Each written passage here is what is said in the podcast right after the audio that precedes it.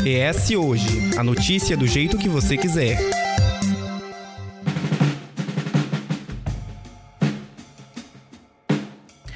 Como seres sociais, é comum que nós tenhamos paixões por ideias, sejam de natureza política, religiosa ou até mesmo por crenças em pessoas ou ídolos de diferentes atividades. No entanto, quando esse sentimento se torna obsessivo e ignora a esfera da realidade em nome do que acreditamos, podemos praticar ações que fogem do adequado e do socialmente aceito, incorrendo inclusive em crimes e atos de intolerância. Mas afinal, o que determina o limite entre a crença e a paixão por alguma ideia e o fanatismo?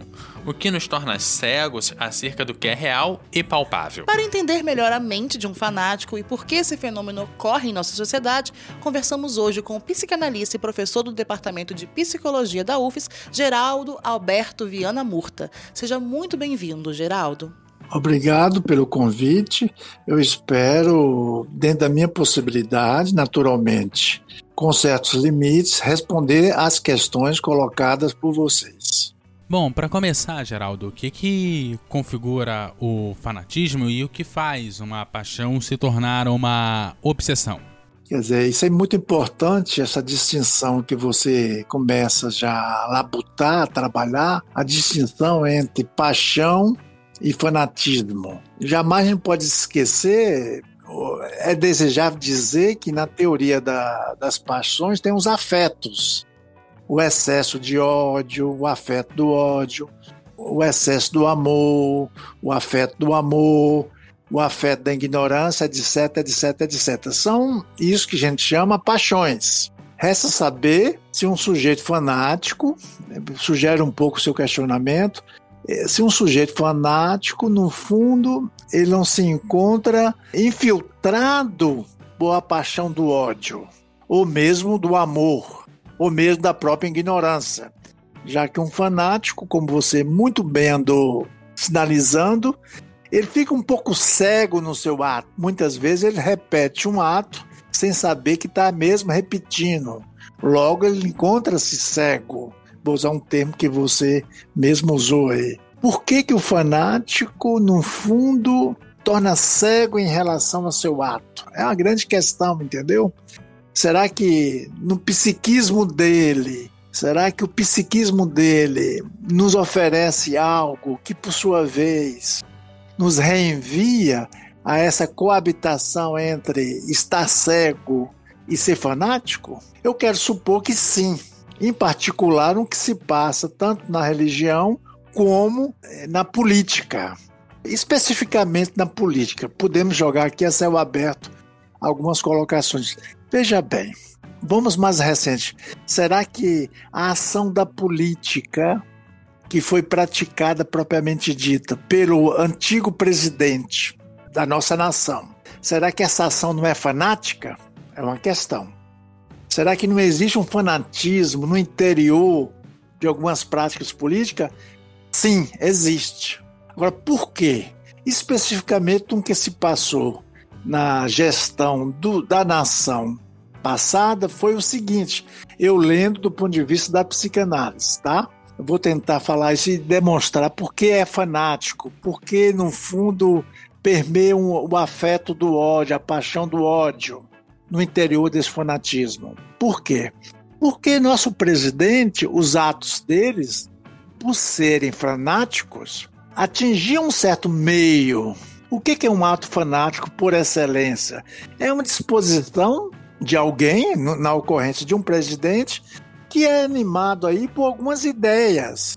É, ideias essas que causa em quem está ouvindo ou está partilhando com ele uma certa cegueira em relação a saber distinguir se ele está falando o certo ou está falando o errado. Se tem efeito de verdade num discurso que ele tenta vender enquanto fanático, ou se tem efeito de mentira nesse discurso que ele tenta vender enquanto fanático. Nosso antigo presidente, ele coabitava muito bem com um certo fanatismo, porque necessariamente ele visitava no seu discurso algumas rotinas de discurso, algumas repetições, podemos dizer assim, de sentido, em que repercutia nessas repetições algo tentava através do discurso fanático, dizer que, no fundo, quem estava com a razão era ele. Isso é muito inerente ao fanático, no sentido de que, no fundo, ele é a lei. O que sobra, a anomia que a gente chama pelo discurso jurídico, não tem lei. Quer dizer, se não tem lei, é por isso que o nosso antigo presidente questionava muito o Supremo Tribunal Federal, porque no fundo quem era a lei era o antigo presidente. Ele é a lei. Quem tem a lei, quem é a lei, coabita com o fanático. Existe uma, uma relação entre pessoas mais suscetíveis a desenvolver um fanatismo ou é sempre uma questão externa mesmo? E outra questão é, esse, por exemplo, você deu o exemplo do nosso ex-presidente. Os fanáticos são. Eles também seriam fanáticos ou ele não estaria usando de um poder para embutir esse fanatismo nas pessoas? Ou ele também crê naquela ideia que ele prega? Ou ele não estaria só usando um discurso para convencer outras pessoas? Qual, na sua opinião, ele é um fanático também? Ou fanático é só quem segue a ele? Um bom fanático é aquele que tem certeza no que está dizendo. Por conseguinte, ele vende muito isso face aos seus seguidores. Isso tanto na religião quanto na política. Isso é muito importante desde já de marcar isso, no sentido de que ele porta, através do seu discurso fanático, um certo furor cego. Vou usar um termo aí que eu gostei muito do colega nosso aí. Muitas vezes ele mesmo, na imediatez do discurso dele, na imediatez, ele não se encontra gabaritada, descolar em relação àquela verdade quase absoluta que ele está pregoando. É por isso que ele é fanático. Forçosamente, para que haja o fanatismo, a pessoa que é o porta-voz do fanático, ele tem uma disponibilidade psíquica para ser. Isso é muito importante coabitar, digamos assim, o fanático com a sua, sua própria disponibilidade de organização psíquica. Por exemplo, por que, que o louco, muitas vezes, passa a ser o Messias? o salvador da pátria, digamos assim. Isso é uma loucura quando você fica fixado é, num certo fanatismo.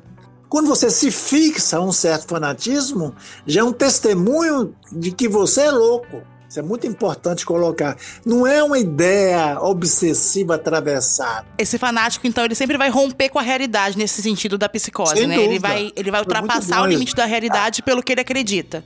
É isso aí. E ele não cede muitas vezes em lugar disso. É, pelo que você tem trazido pra gente, dá pra gente pensar esse fanático basicamente como um, um viciado, né? É uma pessoa que extrapola a realidade para manter um certo vício numa coisa, não traz a, a, a realidade para dentro dele. Por isso que é tão difícil ele se ater a fatos, né? Ele se baseia no que ele acredita. Não importa o fato que você jogue para ele, ele não vai entender. Fica bem evidente que um bom fanático é aquele que rompe o seu próprio laço com o mundo que o cerca, com a realidade, com o mundo externo, tá? Se ele rompe o laço com o mundo externo, logo ele fica somente circunscrito às ideias dele. É por isso que as ideias dele muitas vezes é um pouco mirabolante. Ele é a lei, entendeu o que eu estou falando? Isso é muito importante. Ele não pode ter a lei em alguns momentos para se servir dela e muitas vezes realizar um ato, digamos assim, que inclui o mundo externo. Ele sendo a lei, ele, ele se legifera por causa própria. Isso é muito importante colocar para vocês. Ele não cede em relação a isso. É um ponto de verdade que muitas vezes ele não consegue fazer essa báscula para o mundo externo. Ah, eu diria assim que os bons fanáticos, eles não conseguem estabelecer um laço com o mundo externo. Pensando esse laço com o mundo externo, quando esse fanatismo ele acaba adentrando a realidade mais palpável, né? A gente acaba chegando em casos extremos como foram os atentados lá em Brasília. Esses atentados aconteceram por uma, uma série de fanáticos que estavam fora da realidade, já vinham acampados vários meses, né? Alguns até sim foram lá naquele final de semana, foram naquela semana, foram ali nos nos dias mais próximos, mas muitas pessoas já estavam ali acampados há meses em Brasília e acabaram entrando no Congresso Nacional, destruindo as três casas é, dos poderes brasileiros. E como é que a gente consegue evitar que um grupo desse faça isso acontecer, porque não foi um grupo pequeno, foi um grupo de várias pessoas, e mais é estranho de pensar não só o fato deles conseguirem, mas a quantidade de pessoas que estavam envolvidas ali, como que se conseguiu juntar tantas pessoas no mesmo fanatismo e como a gente evita isso para que a gente não tenha um desdobramento político como esses atentados lá de Brasília pela sua pergunta, eu posso me servir de uma certa resposta que vai contextualizar melhor o que, que vem a ser a ação de um, fanático. Resta saber, como uma primeira tentativa de responder a você, o seguinte: é que isso aí é de praxe. Nós tínhamos aproximadamente 4.500 pessoas que adentraram a Brasília. Destruíram, denegriram a, as três casas, o encaminhamento da explicitação disso, quer dizer, fica bem evidente que eram fanáticos. Porque você para um pouco para observar, se você entrevista, se você escuta um pouco desses manifestantes, o que está em jogo é se de fato eles tinham maturidade política, de uma ideologia que calçava eles, não tem. Está bem evidente. Tá? É como se fosse teleguiados esses fanáticos, esses invasores lá de 8 de janeiro, nas três casas, eram teleguiados por algumas ideias, ideias essas que eram fanáticas. Porque em nenhum momento ele se permitiu questionar: será que isso é verdade? Por que, que eu estou agindo dessa forma? Aliás, quem me mandou agir dessa forma? É, esse tipo de questionamento não existe no mundo do fanatismo. Nesse caso específico, de 8 de janeiro, eles são, eles encarnam na expressão física propriamente dita, na expressão do corpo, as ideias que eram fanáticas. Agora, a grande questão é essa: quem foi o grande mentor, ou como dizem os, os pessoas estão investigando, quem foi que criou as condições de possibilidade de brotar com essas ideias? Isso é importante colocar para vocês. Quem foi o gestor dessas ideias? Que essas pessoas, 4.500 aproximadamente, praticaram lá se servindo do seu próprio corpo e sem nenhum questionamento. Isso é importante colocar. Porque nós estamos aqui, nós somos umas puta velhas. Vocês, eu, do lado de cá. O que alguém dizer algo, por exemplo, estou dizendo para vocês algo aqui é, porta um certo sentido. Mas será que o sentido portado, pelo que eu acabei de dizer, tem efeito de verdade? É uma questão. Eu acho que é desejável a gente ficar não se servindo muito de normas sociais para nos guiar. E o fanático, ele é craque em se servir de normas para se guiar. Pensando nessa questão do fanatismo que você falou, você falou que geralmente eles são teleguiados, né? O fanático ele rompe com a realidade. O fanatismo, o grupo é uma questão muito importante dentro disso, né? Porque é como se a pessoa se alienasse naquele grupo de qual ela faz parte. É possível mudar essa condição? Por exemplo, é possível que um fanático tome é, ciência de, da posição dele como fanático? Ou não tem como? Sempre vai ter que ser alguém externo para entender que ele tá numa situação de fanatismo. Ele não vai conseguir, nunca conseguir mudar isso? Ou se dar conta da sua própria condição? Eu quero supor que é um trabalho a médio e a longo prazo. A gente não pode abordar o fanático supondo que já está tudo dominado. Pelo contrário, não é fácil você balançar os sentidos criados, que são criados por eles mesmos, entendeu? Faça uma determinada posição, no caso ideológica, aí no campo da política. Tem que saber, tem que ter muito tato para abordar isso. É possível evitar a formação desses grupos fanáticos? É possível controlar esses grupos? É possível evitar que determinadas coisas aconteçam? E qual o processo para a gente fazer isso? Tem pelo menos um passo a passo, minimamente, pelo menos textual, porque prático a gente sabe que às vezes o passo a passo não encaixa, mas pelo menos assim, no campo das ideias a gente tem um passo a passo. Eu gostei muito de que você se viu no campo das ideias. Eu quero supor, na minha leitura, qualquer processo educativo desencadeia na pessoa que está sendo trabalhada uma certa transformação. No sujeito em questão, uma transformação. Qualquer processo educativo. É, é, bem evidente que o grupo fanático ele se serve também de um processo educativo para justamente massificar suas ideias. Isso é inerente ao processo do fanatismo. É desejável, num primeiro momento, se se vir aí, eu vou usar um termo do Paulo Freire, da educação como uma prática da liberdade. Como, como eu entendo essa liberdade? Como uma prática de que o sujeito, isso que vocês estão colocando aí, possa vir a mudar de posição. Que é desejável que mude. Que ele não fica é, para sempre somente nesse lugar de fanático.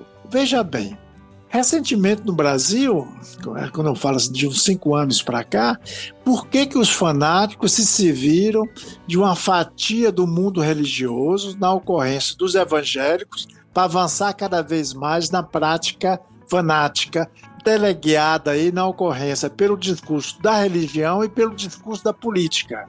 Aqui no Brasil é, não sei se vocês sabem, mas a Câmara Federal a grande maioria dos deputados federais são evangélicos. Por que isso? Por que, que a gente parou de ter aqueles deputados federais que a gente muitas vezes parava para ouvi-lo durante uma entrevista, etc, etc. Por que, que isso foi desaparecendo com o tempo? É uma grande questão. Agora, veja bem, germina aí que o fanático ele precisa de atores no campo de ação. Na ocorrência no Brasil, precisaram de uma fatia de alguns evangélicos. Não sei se você sabe, no mundo evangélico, é um mundo religioso, qualquer mundo religioso apregoa sempre somente um só sentido. É difícil você tentar pensar em converter um, um bom evangélico, um, vou usar um termo que o antigo presidente usava, um verdadeiro evangélico, converter num certo catolicismo ou não importa qual outra religião. Sair desse sentido que ele é vítima, que é o sentido religioso. Só tem esse Deus, só tem essa forma de ler a Bíblia. É sempre uma ideia única, é né? Aí. Que é Obrigado. só uma única é. forma de se salvar. Se tem né? só uma ideia, ideia única, ele é unívoco, ele não é plurívoco, ele não tem uma polissemia nas ideias por exemplo, nós estamos conversando aqui. É desejável que eu passe alguma coisa que seja polissêmica, que vocês podem ler ou interpretar ou dar um sentido, cada um à sua maneira.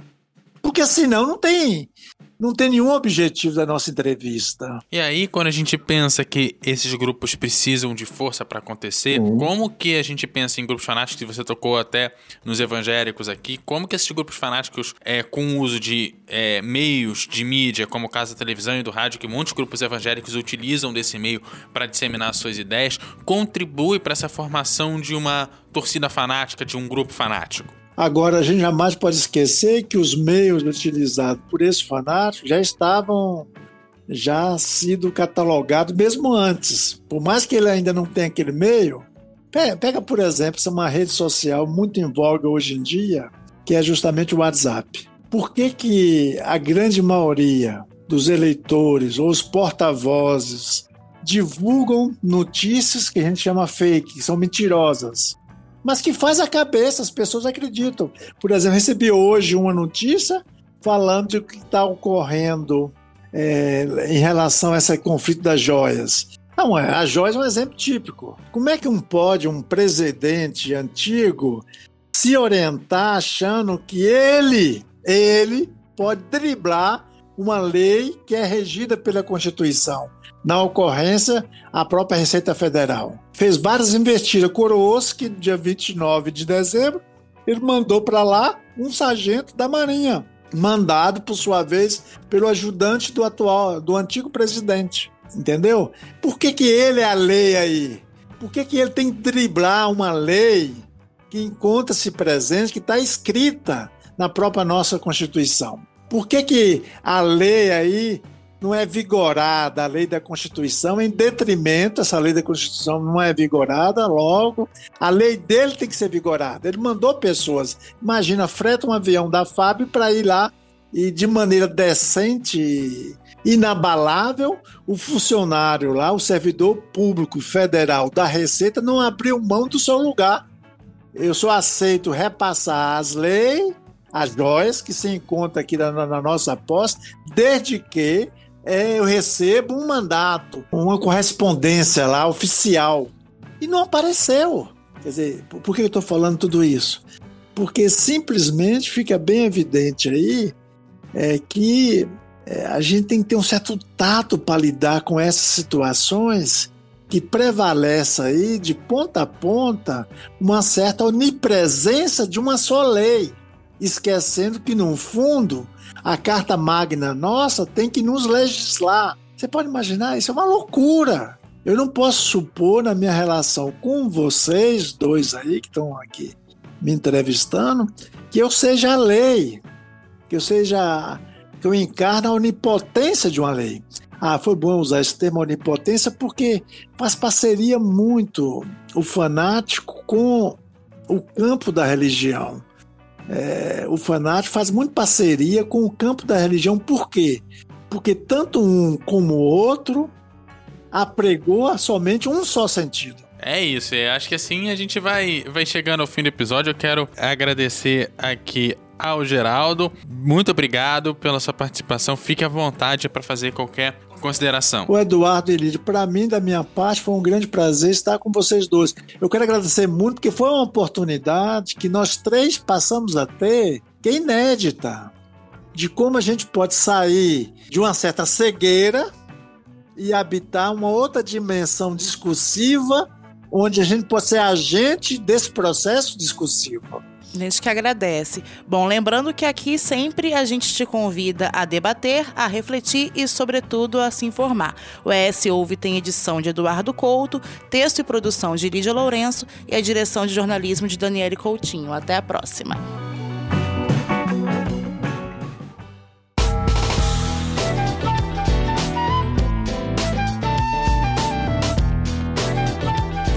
Encontra o ES Hoje nas redes sociais pelo arroba Hoje, no canal do YouTube e no site eshoje.com.br.